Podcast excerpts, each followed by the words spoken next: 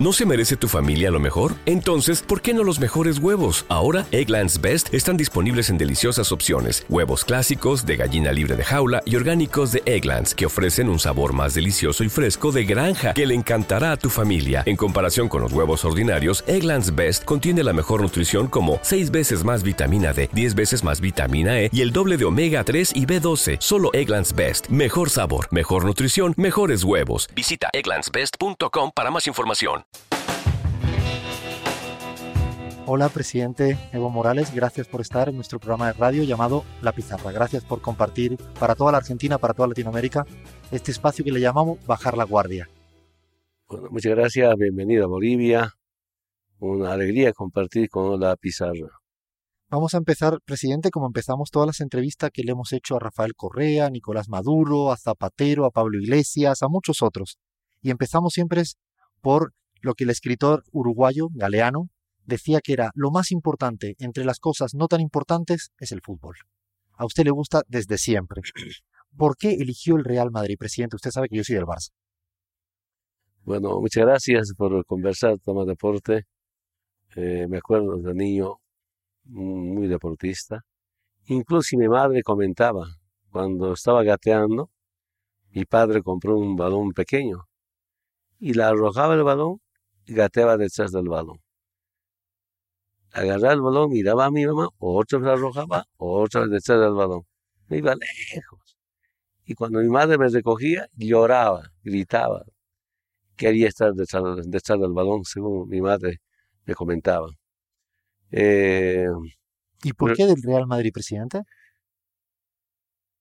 Bueno, desde ya casi eh, tuvimos una radioemisora más escuchaba información deportiva. Y porque antes, cuando e, era niño, no había radio emisora.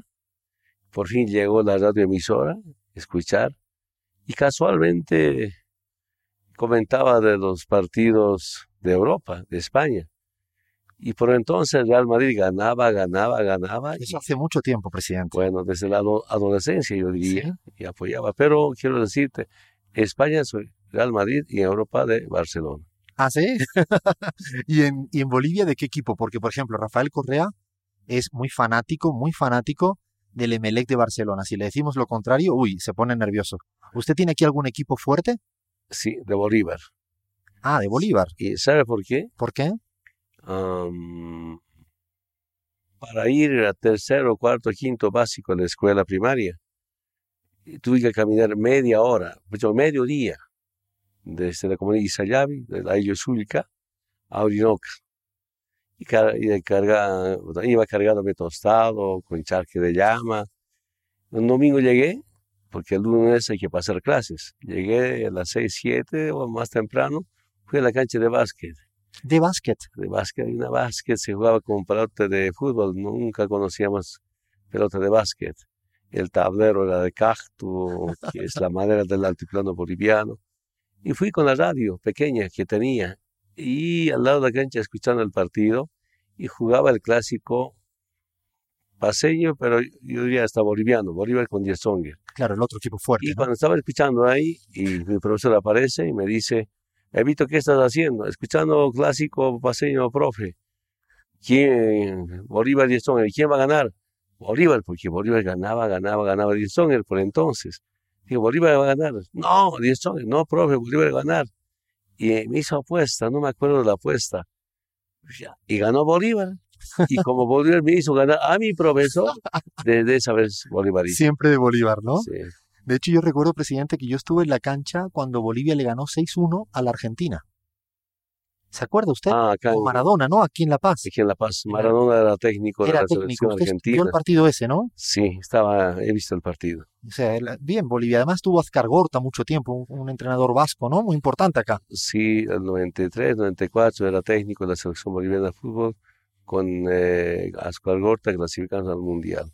Bueno, yo soy muy futbolero. Somos todos en la pizarra muy futbolero. Quería preguntarle algo de su infancia, presidente. ¿Cómo recuerda la época de Jujuy? Cuando tuvo que emigrar a la Argentina? Ahora que estamos para una radio que se escucha en la Argentina. Mm, era de moda ir a la zafra, sí. Porque quienes iban a Zafra desde Orinoca, desde el altiplano boliviano a Argentina, volvían con algunos bienes. Mm. Y mi padre decidió, la única vez, debe ser el 64 o 65, no me acuerdo perfectamente. Y fuimos desde Isayave a Orinoca a pie hasta Cebarullo, por ahí pasaba el camino por ferrocarril hacia La Quiaca, hacia Villazón. Nos hemos ido en, en tren hasta Villazón. En Villazón quedaban cuatro o cinco días, no llegaban los buses, creo, de, de Argentina para irnos.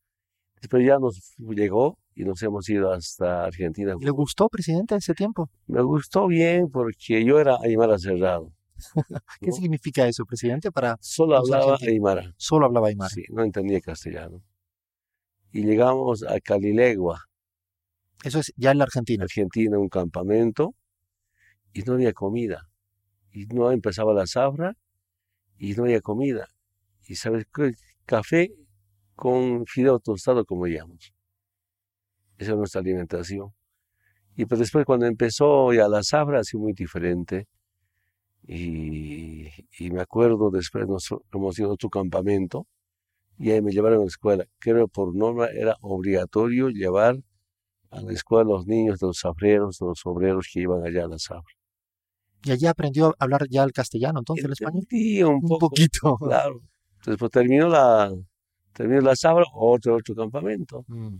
Y no, no había estabilidad eh, en el lugar donde se vivía, ese era nuestro problema. Entonces, pero la primera escuela conocí en Argentina. Qué, qué increíble. Usted, cuando mm, después de graduarse de bachiller, en el 77, habíamos leído en, su- en el libro de Iván Canelas, que habla en un diálogo con usted, dijo algo que a mí me llamó mucho la atención, y es que dice, fue el último día que se vistió con el traje y la corbata de la clase dominante. Y yo le pregunto, ¿se volvió a vestir alguna vez usted más con corbata? Nunca. Jamás. Eh, yo tengo una foto ahí, con primos, amigos, tenía una melena como el tuyo, un cerquillo más, y nos poníamos corbata ahí, como a jugar, como te ves, changos. Y pero sí, para el desfile, me acuerdo, para el desfile, eh, aniversario, sí, las fiestas patrias, nos obligó. La única vez que marché con corbata, no, Nunca más. Ya de presidente, jamás, ¿no? no, nunca más. Y luego hizo el servicio militar y usted siempre dijo que le discriminaron mucho, ¿no? ¿Eso es así? ¿Era la Bolivia de esa época? Bueno, en el servicio militar obligatorio, el ejército, eh, el ejército, las Fuerzas Armadas, hay gracias al, al- a los jóvenes indígenas. Siempre eran la- los, los soldados, ¿no? Los soldados son indígenas. Los oficiales son de la clase media, clase alta, los mestizos, los criollos. Sí, pero ahora totalmente cambió eso. ya no. Ahora ya no es eso, porque a mí me sorprende cuando voy a la promoción de los subtenientes cada fin de año, hay pedidos Mamane, Vilcarani, Choque, Condori, Choqueobancas, Choques, que es más de la mitad. Antes solo podías ver apellidos, ape- de apellidos extranjeros y los españoles. Todos esos. Y luego usted en el Chapare ya comenzó a ser sindicalista. ¿Es verdad eso que dicen que fue por jugar a fútbol o es más un poco mentira? ¿Cómo? Usted en, en el Chapare empezó a ser sindicalista muy pronto, Mm. pero habíamos leído mucho de que usted empezó a, a estar en el sindicato para jugar a fútbol. ¿Es verdad o no es ver tan así? Mm, A ver, el fútbol me integró al sindicato. Ah, fue así, en ese, en ese sentido. ah.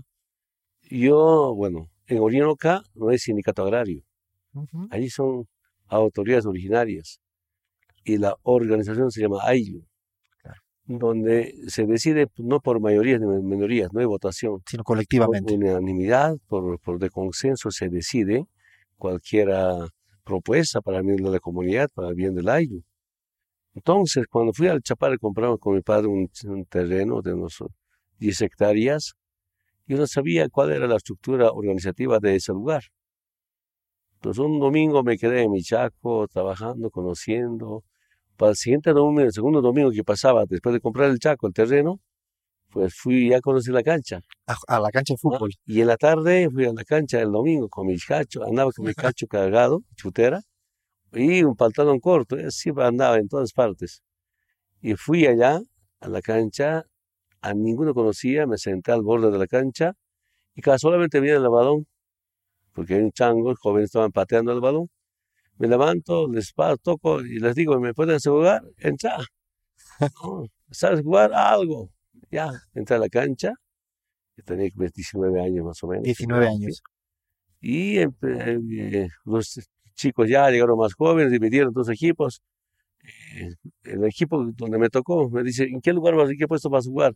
Digo, usted, ¿dónde puedo jugar? ¿En qué lugar juegas? No, no, ¿Dónde juega, eh, presidente? ¿En qué lugar de la cancha le gusta jugar más? Más delantero. Delantero, meter gol. A veces puntero derecho, a veces centro delantero, ese era mi puesto. Depende del equipo. En que en campeonatos intercomunales, cuando el equipo era fuerte, el equipo contrincante, entonces medio campo. Atacaba ahí una, una, picada, gol y después defender, defender. Y cuando el equipo contrincante no era fuerte, entonces me iba adelante para meter varios. y, y entraba en la cancha, terminó el partido, todos sorprendidos. Y todos decían, ¿quién es el nuevo? ¿Quién es ese jugador? y siento que era el mejor jugador de la tarde. Entonces me preguntaban, ¿cómo te llamas? Evo. Evo, Evo, no creí que me llamaba Evo. Evo, nombre raro. Es un nombre extraño, ¿no? Ahora ya hay niños que le llaman Evo. Sí, hay muchos. Entonces, otra vez, ¿qué eres? Me preguntan. ¿Eres partidario? ¿Eres comerciante? ¿Eres transportista? ¿Qué eres? No, yo dije, de aquí y abajo, a un kilómetro y medio, nos hemos terreno. Ah, entonces es afiliado al sindicato. Yo no sabía el sindicato. Ya, ¿qué es el sindicato? Aquí un sindicato claro, tal compañeros, dirigentes, tiene que participar en las reuniones y es, tu chaco. Y como que, llega a la reunión ordinaria, a la reunión, y mi primer apodo era joven pelotero. ¿Ah? Jugaba, jugaba, jugaba ya conocido. Es decir, con un partido de fútbol me integré al sindicato. Y acabó en el 97 en el Chapare, siendo ya presentándose usted de diputado por el MAS, ¿no? Sí. Y yo había leído que las siglas del MAS casi se la prestan a usted para no poder... Es así, ¿no? Sí, sí. ¿Fue porque no llegaba a tiempo la inscripción? No. Eh, un congreso del movimiento campesino indígena originaria decidió crear un instrumento político de liberación el IPCP, ¿no? Eh, era, por la primera asamblea por la soberanía de los pueblos. Levantamos firma, cumplimos con todas las legalidades, llevamos a la ex Corte Electoral. Nunca aprobaron la legalidad. Ah. Entonces, eh, en un momento, casi cada departamento, el movimiento campesino tenía su instrumento político. Entonces, hemos juntado otra vez para eliminar, y ahí recién viene el IPCP, instrumento político por la soberanía de los pueblos. Y cuando otras de firmas para hacer legalización, otras nos rechazaron. Y saben después, miembros de la Corte de esos tiempos me informan que por instrucción de la Embajada de Estados Unidos no aprobaron la sigla. Ya estaban pendientes de usted. Claro. Y el MAS era parte de la Izquierda Unida, junto con el Partido Comunista. El dueño del MAS, que no tiene ni un militante, creo. Entonces, Evo te lo regalo, la sigla del MAS. Y usted se presenta así y gana con cuánto porcentaje? Muchísimo, ¿no? Ah. En el 97. Así es. No, 97, sí, 97. No, 97 todavía participamos con Izquierda Unida. Ah. ¿Mm? El 2002 participamos con MAS 2002. Ah, fue la primera vez. ¿Y ya luego usted, presidente, en el... Claro, yo primero me presenté a la candidatura de la presidencia con, perdón, con más. Que el 97 fuimos con Izquierda Unida. Y en el 2005 se presenta, ya eso todo el mundo lo sabe, gana usted las elecciones. Creo que es el 18 de diciembre del 2005. Y la pregunta es, ¿usted creía de verdad, cuando hacía la campaña, que iba a ganar las elecciones? Hasta la elección del 2002 yo no creía todavía. No. Porque a mí el 97 me proclamaron como candidato a la presidencia en Potosí. 97 con, la, con el gobierno de Gonzalo Sáenz Lozada, este, con política de coca cero, yo era narcotraficante, yo era delincuente, yo era asesino, yo era terrorista. Y cuando mis compañeros de consejo me proclamaron, no estaba convencido de rechazar la candidatura aunque por 24 horas acepté y después de un empleo rechacé renunciar a la candidatura a la presidencia. Claro, ese encuentro nacional de movimiento campesino indígena originario en el departamento de Potosí era impresionante, conjuntos autóctonos había, pues, con, con, el precandidato, yo diría, no faltaban parejas para bailar, la música. Tal vez por eso acepté por 24 horas. Porque era el protagonista de la fiesta, ¿no? Sí, Y finalmente todas las noches no dormí al retornar con mi delegación de Potosí hasta Cochabamba, pasando por Oruro. Y después reuní a mis compañeros, dije, compañeros, ¿cómo un narcotraficante, como un delincuente, como un asesino, como un terrorista puede ser presidente? El movimiento campesino se, hace la burla de mí, decía, los hermanos se hacen la burla de mí. Entonces, bueno, mis compañeros, mis delegados del trópico, sorprendidos. Pero un compañero dijo, no me acuerdo exactamente qué compañero, de qué federación era, no me acuerdo. Dijo, al compañero Evo hay que escucharlo. Él no se equivoca. Algo, por algo, está renunciando a la candidatura a la presidencia. Bien. Y tuve problemas con algunos dirigentes de algunos departamentos. Y el 2002, ya. Ahí sí estaba usted convencido. Consenso, candidatura, y todavía tampoco estaba convencido. Peor todavía. El gobierno de Banzer, de Tutu Quiroga, la embajada de Estados Unidos, ¿qué decían? Evo Bin Laden andino. Los cocaderos son los. Evo Bin Laden andino, los cocaderos los talibanes andinos. Si es presidente, no habla cooperación, no habla inversión. Uf, están de acusación del embajador. Y ningún gobierno ha rechazado políticos aceptaron, claro, el elemento sindical organizado rechazó. Yo dije, el embajador es mi, mejor jefe de campaña. Eso lo dice usted en el documental que vimos, Cocalero, es un documental hermoso, y a todo el mundo yo siempre lo he pensado, dice, esa palabra, el embajador de Estados Unidos es el mejor jefe de campaña que tengo, ¿no? Es. muy bueno eso. Así es. En el 2005 fue así. después de que era el embajador, que yo era Bin Laden y los cocaleros, los talibanes, Recién algunos partidos de izquierda, algunos dirigentes sindicales de la COP dijo, no, hay que votar por Evo. Mm. Hicieron una encuesta. La encuesta, más del 60% salen encuestas antiimperialistas. Yo dije, el pueblo es antiimperialista. Me sorprendió eso. Y en las encuestas máximo hacían, Eva va a ganar 7%, una prensa internacional. En la prensa nacional, ah, el, el, más va a obtener unos 3%, 4%, pero la prensa internacional dijo, espero no equivocarme, 7%. Resultados, más del 20%. Me ha sorprendido. Recién yo pensé y dije, creo que cualquier momento voy a ser presidente. ya usted ahí pensó que sí. Recién, recién creí. En el 2002, cuando ya tiene ese resultado. Y en 2002, 2002 ganaron las elecciones. Aquí, en la residencia, Tuto Quiroga, cuando empezaba el conteo el domingo de las elecciones, más estaba subiendo. Y Tuto, pues ahora me cuentan los decanes de Tuto Quiroga, que aquí Tuto va preparándose para escaparse. Entonces, indios nos van a matar. Ya, ya querían que ganaba usted con los resultados. Sí, sí, sí, quería escaparse. Están planeando escaparse y convocó, dice acá, a la residencia de la presidencia, a canciller, al ministro de gobierno, eh, presidencia de canciller, y al presidente de la ex Corte Nacional Electoral. Se reunieron y en ese momento había un apagón de luces. Y cambió todo. Y después, de, a partir de ese momento, el mañana se quedó un poco bajo. y después de la reunión, después del apagón de luces, comenta de campo, festejaron, brindaron y ya está resuelto. y ahorita a usted, ahí usted se da cuenta que ya sí puede ser presidente en un momento cualquiera de la política. Sí, sí ya, ya dije.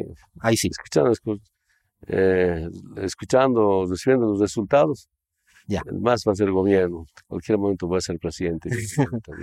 presidente, yo, yo, me acuerdo que yo viví un tiempo en el 2006-2007 en Bolivia y fue la constituyente. Ah. ¿Usted creyó que era imposible cambiar tantas cosas en tan poco tiempo en ese, en ese periodo constituyente? Porque fue muy intenso, ¿no, presidente? Lo más difícil para nosotros será cómo garantizar la Asamblea Constituyente. Todavía no hemos pensado en cambios. Pero desde el momento que hemos nacionalizado los hidrocarburos, el primero de mayo del 2006, ya me convencí que vamos a cambiar la economía nacional. Pero todavía no estimamos, no calculamos cuánto hubiera sido los resultados. Y ahí la redistribución de la riqueza nos ayuda bastante. Eso ha sido fuerte de nuestra política social. En bonos, rentas, pero también algunas subvenciones temporales, eh, incrementos salariales. El incremento salarial cuando llegamos era como 60 dólares, 50, 60 dólares. Ahora son 300 dólares. ¿No? Ya no estamos en el último país en tema de, eh, salario mínimo nacional. Entonces, eso ha cambiado, hay movimiento económico, nuevas empresas, estatización o nacionalización de nuevas empresas, toda, toda todo, un, todo un movimiento económico. ¿Y eso es gracias a la constituyente, presidente? Sí, porque la constitución define el modelo económico. Inversión ah, eh, encabezado por el Estado y dentro de la economía plural, porque se respeta la inversión privada, pero también las asociaciones, las cooperativas, las empresas comunitarias. Ha sido un ganar, ganar, ganar, ganar, ¿no? Así es. Y gracias a buenos profesionales, gerentes, administradores, presidentes de empresas, hemos demostrado que Bolivia tiene mucho futuro. El Estado sabe administrar sus empresas, el Estado genera nuevas fuentes de trabajo. Esa es nuestra experiencia. Hoy, presidente, ningún candidato, estamos en año electoral en Bolivia, es casi igual que la Argentina, ningún eh, candidato eh, cuestiona la constituyente? ¿Estaría, ¿Alguien se atrevería a tocar la constitución actual boliviana? Ya dijeron. ¿Sí? Sí, creo que Jaime Pasamora la semana pasada dijo, si soy gobierno voy a acabar, a, eliminar la constitución de Evo. Esa no es constitución de Evo, es del pueblo boliviano. Fue muy apoyada luego. Claro, es la primera constitución que ha sido aprobada con los votos del pueblo boliviano desde 1825. Es un año electoral, va a ser muy intenso, presidente, este año, ¿no?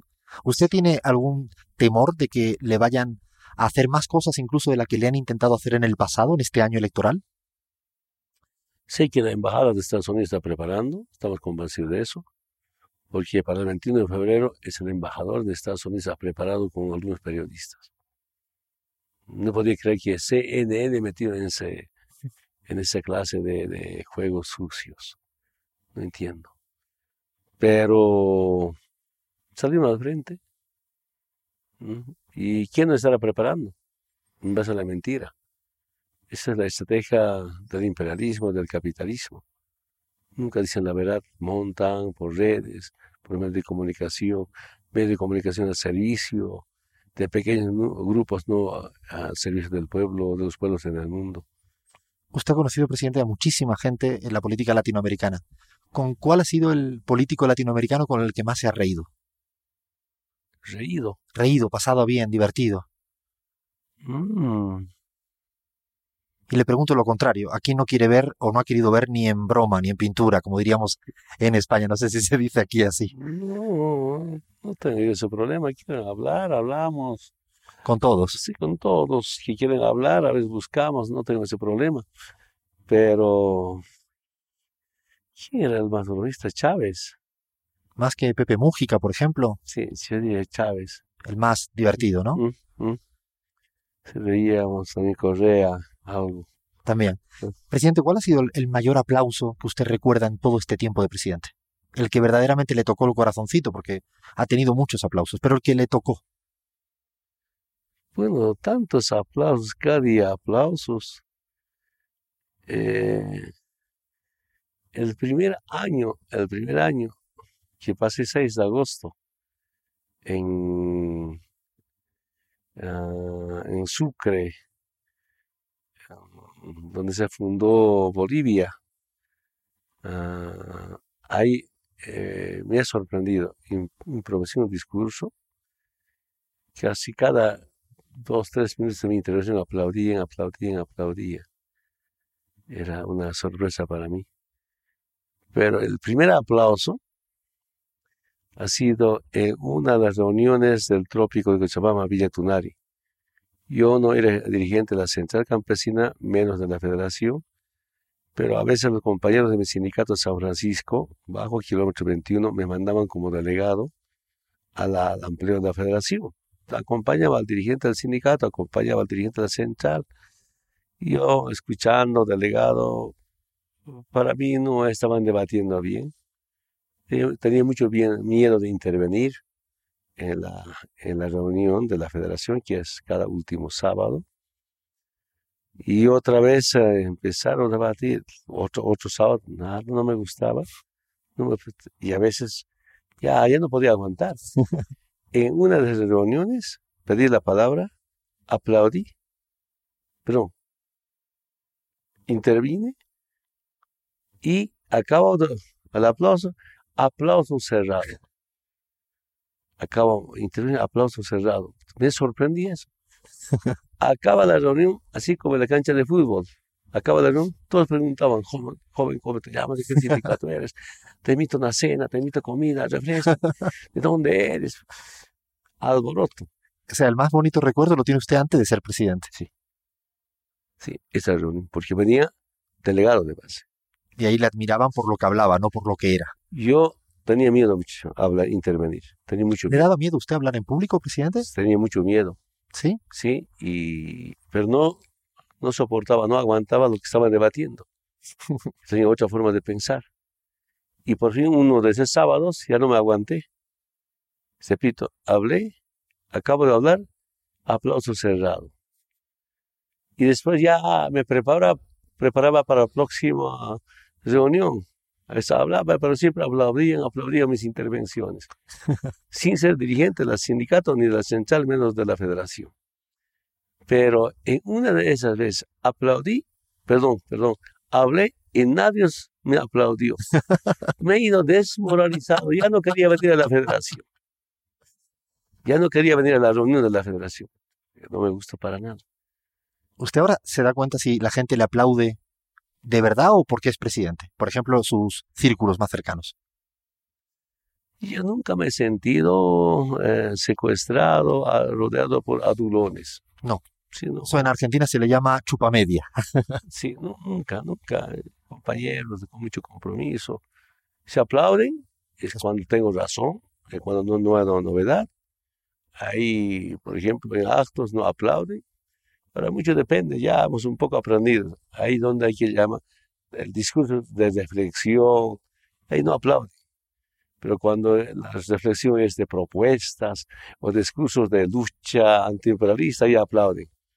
¿no? Ahí distintos aplausos. Si quieres, puedes intervenir una hora, dos horas, no te van a aplaudir. Y si quieres aplausos cada, cada dos, tres minutos, te puedes hacer aplaudir. Eso mucho depende en qué ambiente, con quién estás y qué mensaje quieres dar a esa, concentración, a esa reunión. Presidente, usted sabe que hay muchísimos bolivianos en la Argentina. Muchísimos. No sé, creo que son cientos de miles.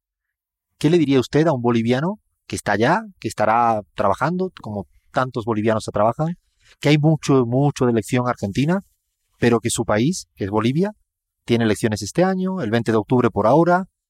¿Qué le diría usted a esos bolivianos? ¿Cuál sería el mensaje del presidente Evo para que confíen en usted en los próximos tiempos?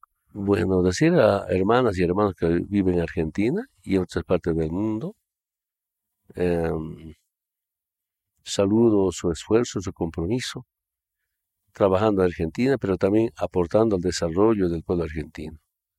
Mejorando la economía, entiendo perfectamente. Pero también algunas hermanas y hermanos están retornando no todos podemos estar siempre bien. Y decirles a hermanas y hermanos que lo que nunca gracias a la unidad del pueblo boliviano estamos cambiando. Bolivia y es otra Bolivia. Bolivia avanza con paso firme, con una estabilidad económica. Imagínense, hermanas y hermanos, de los 13 años que estamos, 6 años primero en crecimiento económico en toda Sudamérica. Ahora repasen la historia de esta fundación de la República. Nunca en algún rubro Bolivia era primero en Sudamérica, menos en toda Latinoamérica o en el mundo. Y algunos temas somos primero en el mundo. Por ejemplo, la participación legislativa, somos segundo en todo el mundo. Bolivia. Entonces, eh, hay mucha confianza, mucha esperanza en nuestro proceso de cambio y solo mucha reflexión saben por qué muchas, muchos se han ido a Argentina, justamente que no teníamos ni estabilidad política, no teníamos social, menos crecimiento económico. Bolivia estaba siendo saqueado. En nuestra generación, 20 años de saqueo, 20 años de neoliberalismo. Ahora, hermanos y hermanas, pueden darse cuenta cuando vuelvo al neoliberalismo como está Argentina, por ejemplo. Y aquí estamos mejor que antes. Aquí estamos mejor que los países vecinos. A mí me sorprende cuando voy a Yacuiba, como hoy día estaba en Yacuiba, voy a Villazón, la semana pasada estaba en Villazón, nos comenta, los hermanos argentinos están ahorrando en peso boliviano.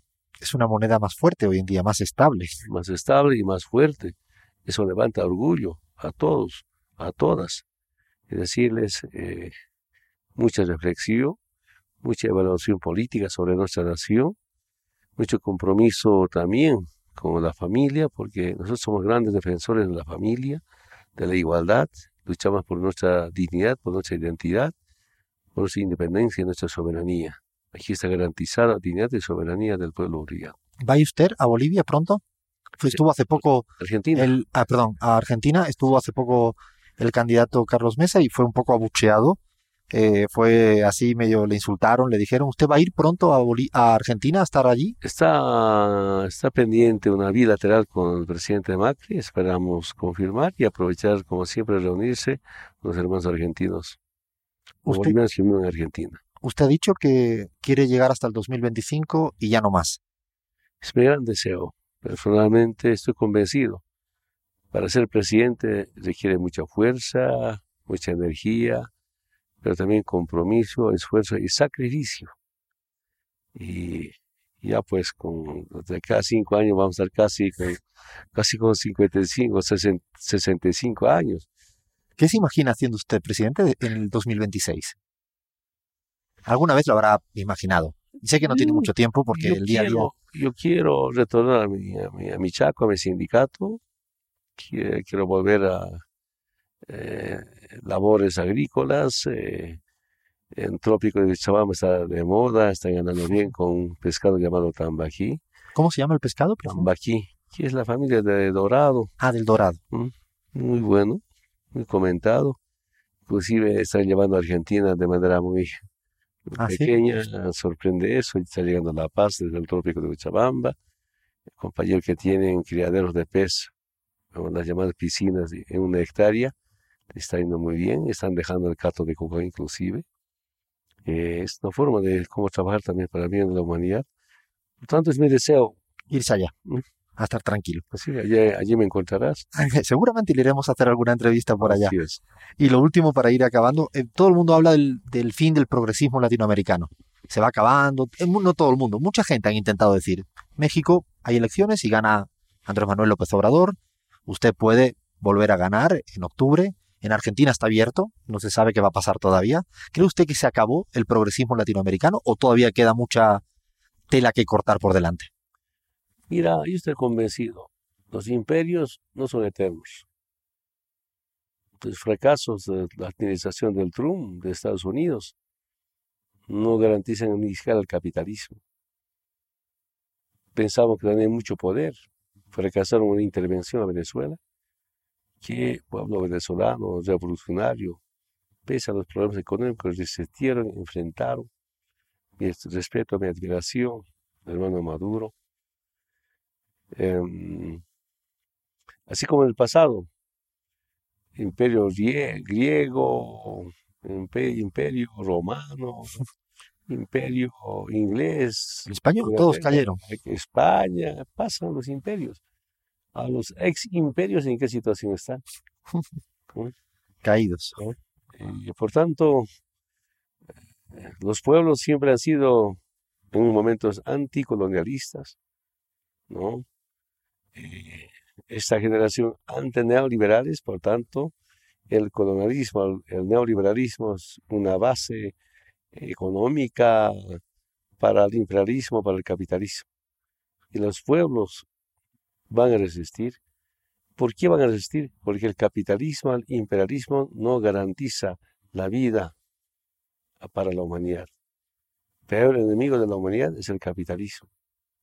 Momentáneamente se puede perder elecciones, pero el pueblo sigue en esa lucha. Claro, lamento mucho los medios de comunicación, las redes sociales, confunden, confunden, mientan, mientan, pero también el pueblo reacciona rápidamente para cuestionar esas políticas implementadas bajo el sistema capitalista. De hecho, en Bolivia creo que es el que mejor ha demostrado que con un modelo económico no neoliberal es capaz de crecer y repartir a la vez. ¿Mm? nosotros resumimos en tres temas nuestra, nuestra tarea, nuestra misión en la administración para nuestra nación. En lo político, la refundación de Bolivia. Garantizamos mediante la Asamblea Constituyente. Pasamos del Estado colonial a un Estado plurinacional. Ahora sí el Estado tiene clase. Ahora sí el Estado no es impostor. Ahora sí no es un Estado aparente. Como decía René Zabaleta. ¿Mm? Y en lo económico, la recuperación de nuestros recursos naturales, las nacionalizaciones, eh, las estatizaciones. Pero después de nacionalizar empezamos a industrializar el hierro, el litio, hidrocarburos, tema agropecuario. Bolivia tiene que ser el centro energético de Sudamérica. Y por tanto es una, enorme inversión. Y en lo social, la redistribución de la riqueza. Y con esta distribución de la riqueza, bajamos de 38% de extrema pobreza al 15%. Y nuestra meta al 2025 y el bicentenario es darme con menos del 5% de extrema pobreza. Es increíble porque de hecho hemos paseado por, por La Paz y se nota. No es solo una cifra económica, sino es que se nota mucho en la calle. Es increíble ver el teleférico, eh, ver cómo la gente ha cambiado sus niveles de consumo, ¿no? Cómo se va viendo esa otra Bolivia que me imagino que todavía le queda mucho por delante, ¿no? Para ir acabando, Presidenta, ahora sí que ya con preguntas muy rápidas y usted si puede me hace una respuesta muy corta. ¿Cuál es la, cosa que más le gusta de la comida boliviana? Lo que es así que usted extraña siempre. Bueno, yo tengo mi vicio en cada departamento. ¿Cuál es? ¿Cuál es? ¿En La Paz cuál sería? En La Paz, bueno, aquí comemos todo en La Paz. Pero empezar de Tarija es eh, sopa de maní. En Oruro me gustaba cabeza de cordero, pero ahora por temas de salud un poco bajando. En Cochabamba, en Trópicos, Tambaquí. Antes era, antes de comida era uh, planchitas. ¿Qué es planchitas, presidente? Es una comida en horno donde hay carne, chorizo con yuca, cebolla picada, huevos complejos, se comen dos, frente a frente. En Trópicos Tambiquí, por supuesto. En Santiago Majadito. Sí. Me encanta. En Beni me encanta chipilo. ¿Qué es eso? Ese sí que no lo conozco. De, de, plátano como galletas. Sí. Un poco de fresco, jugo, excelente. En Potosí es eh, calapari. ¿Ah? calapulca. ¿Qué es? Es decir, en un plato de barro, sí. meten harina de maíz bien preparado y ahí le meten un piedra bien caliente, esa hace cocer, calapurca. En Chuquisaca, en Sucre es tripecho. Sí, ese sí lo conozco. Sí. Pero ese es duro de comer. Sí, duro. Ese casi te parte los dientes, presidente. Sí, pero es eh, otro sabor, tío. Es muy rico. departamento. A mí me gusta mucho el pique a lo macho. Ah, también. Es muy rico. a yo a veces como en Cochabamba. Es, es muy bueno. Así es. ¿Ve usted serie, presidente? Series de televisión. ¿O no le gusta mucho? No, no hay tiempo. Hay mucha gente que ahora está todo el tiempo hablando de series, ¿no? No, no conozco. No. no. Más veo deportivo. Ahora le pregunto. Fox. ¿Cristiano Ronaldo o Messi? La verdad y solo la verdad, presidente, por favor. Eh, para mí, Messi. Y no por latinoamericano por futbolista, ¿no? Por futbolista, pero tiene su carácter. Más tranquilo, ¿no? Aunque de los tres estrellas del mundo, yo diría entre Pelé, Maradona, Messi, Ronaldo, otro Ronaldo de Brasil, tantos, para mí es más Maradona. Maradona. Sí, es un grande.